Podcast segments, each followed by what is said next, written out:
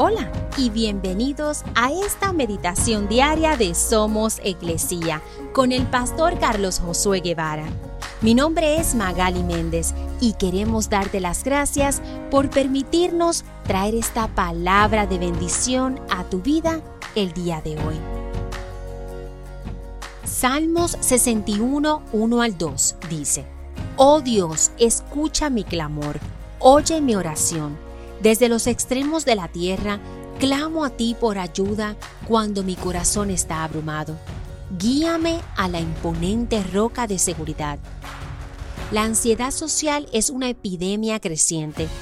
Quizás todos nosotros experimentamos un poco de eso a veces, pero todavía hay una gran multitud silenciosa de tímidos espectadores que se esconden en las esquinas, que se sienten solos, detrás de puertas cerradas que no pueden encontrar su voz.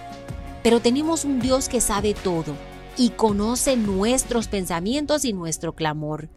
Cuando la madre de Ismael fue arrojada al desierto junto con su hijo, ella oró. Dios le abrió los ojos a un manantial cercano y ella lo nombró, el que me ve.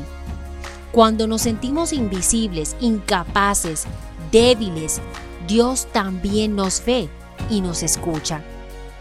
Si le pedimos, Él puede abrir nuestros ojos y oídos a manantiales de vida cercanos para poder ver y experimentar de sus bendiciones en nuestra vida.